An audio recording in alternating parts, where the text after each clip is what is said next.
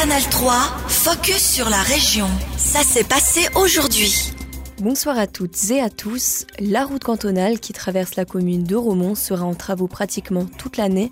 Un chantier mené par les autorités cantonales démarre ce printemps. Au programme, réfection totale de la chaussée, création de trottoirs et d'une piste cyclable, pose de ralentisseurs à l'entrée et à la sortie du village, nouvel arrêt de bus et changement de l'éclairage public. Des travaux qui s'imposaient, comme l'explique le maire de Romont, Yvon Colère. Cette route, elle était en mauvais état. Le centre du village, la route était beaucoup trop large. Et puis, il n'y avait pas d'arrêt de bus qui correspond aux nouvelles normes pour pouvoir rentrer avec des chaises roulantes. C'est aussi une question d'entretien de cette route. Comme le canton prenait en charge la grande partie des travaux, nous, on a dû investir pour changer des conduites. Tout ce qui est sous la route, ça, c'est la commune qui a pris en charge. Mais pour le reste, euh, voilà, c'est le canton qui est responsable de ces travaux. Si tout va bien, les travaux seront terminés d'ici la fin de l'année. Le chantier ne devrait toutefois pas perturber les habitants. Le passage, c'est toujours possible, y compris pour les transports publics mais il y aura certainement euh, des feux. Et puis elle sera totalement fermée pendant deux jours quand ils vont mettre le tapis définitif, la dernière couche. À noter finalement qu'une séance d'information pour les habitants se déroule actuellement dans la salle du conseil municipal. Les profs du secondaire 1 sont désavantagés, c'est l'avis de plusieurs députés au Grand Conseil bernois. Le vert libéral biennois Alain Pichard demande une révision de l'ordonnance sur le statut du corps enseignant. Il a maintenant reçu une réponse du Conseil exécutif.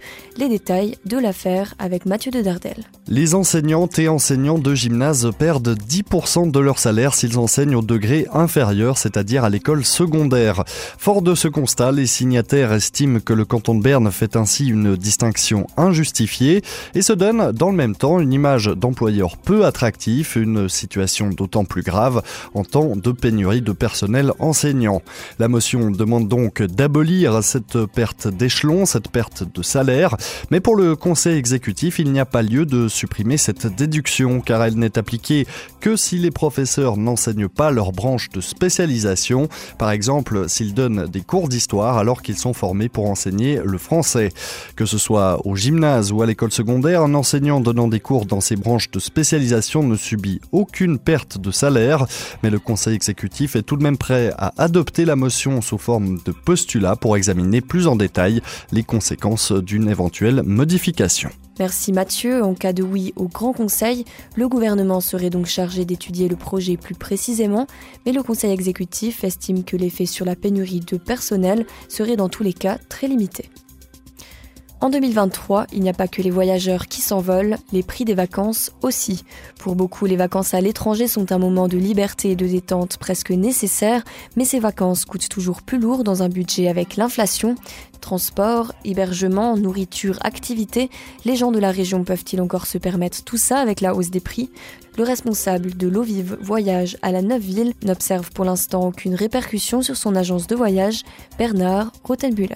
J'ai pas le sentiment pour le moment c'est une question euh, qu'on se posait effectivement, mais euh, non, pour le moment, euh, les, gens se projettent sur des réjouissances, sur des projets. Donc, on verra à l'avenir. Hein, inflation, il y a, c'est certain, il y a des, charges supplémentaires, mais il semble que le budget vacances et réjouissances reste une, reste néanmoins une priorité.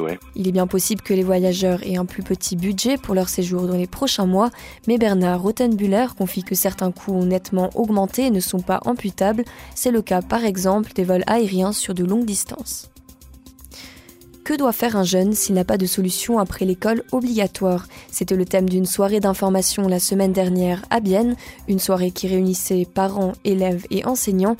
Avec la 11e Armose, c'est effectivement l'heure des choix.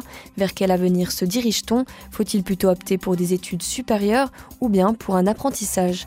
Ce moment reste plutôt décisif pour la vie professionnelle et l'inquiétude peut effectivement grandir si un jeune se retrouve sans rien à la sortie de l'école obligatoire.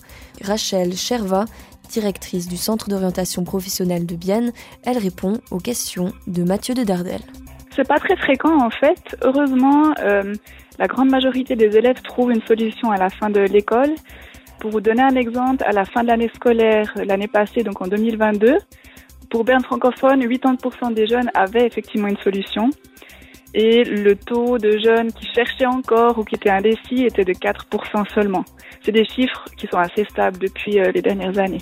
4%, vous le dites, hein, le chiffre est, bas. Euh, entre l'école, l'élève, les offres de formation, qui est euh, finalement responsable, entre guillemets, si un élève ne trouve pas de solution? La responsabilité principale est vraiment dans les mains des parents ou des responsables légaux, et puis ben, bien sûr des jeunes qui sont concernés au premier chef.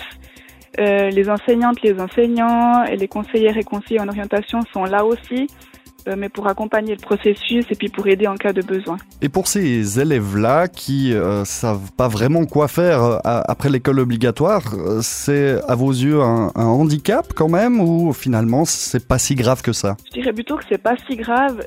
Ça dépend beaucoup en fait de la durée du trou, si on peut appeler ça comme ça. L'important c'est vraiment de ne pas rester sans rien faire pendant trop longtemps, de poursuivre les recherches les formateurs et formatrices en entreprise, souvent, ils sont passés par là eux aussi. Donc, ils font preuve de compréhension ça devient une vraie problématique seulement si ça se prolonge beaucoup trop. Actuellement, on est à la moitié euh, de l'année scolaire. Euh, pour des personnes, des jeunes qui n'ont pas de solution euh, pour la rentrée de, septembre, est-ce que c'est déjà trop tard finalement pour essayer de trouver une solution? Non, pas du tout. Maintenant, mais fin janvier, c'est encore le bon moment pour chercher. Il y a encore beaucoup de places d'apprentissage disponibles, par exemple. Dans le canton de Berne, il y en a encore plus de 400, donc il y a encore de quoi faire. L'idéal, c'est de commencer euh, au début de la dernière année de scolarité obligatoire. C'est le moment où il y a le plus de places, c'est là où elles sont publiées. Mais euh, d'ici au mois de mai, juin, euh, il y a encore le temps de faire quelque chose de bien. C'était un extrait de Rachel Cherva, directrice du Centre d'orientation professionnelle de Bienne. Retrouvez notre interview complet sur ajour.ch. Canal 3, focus sur la région. Aussi disponible en podcast sur Spotify et Apple Podcast.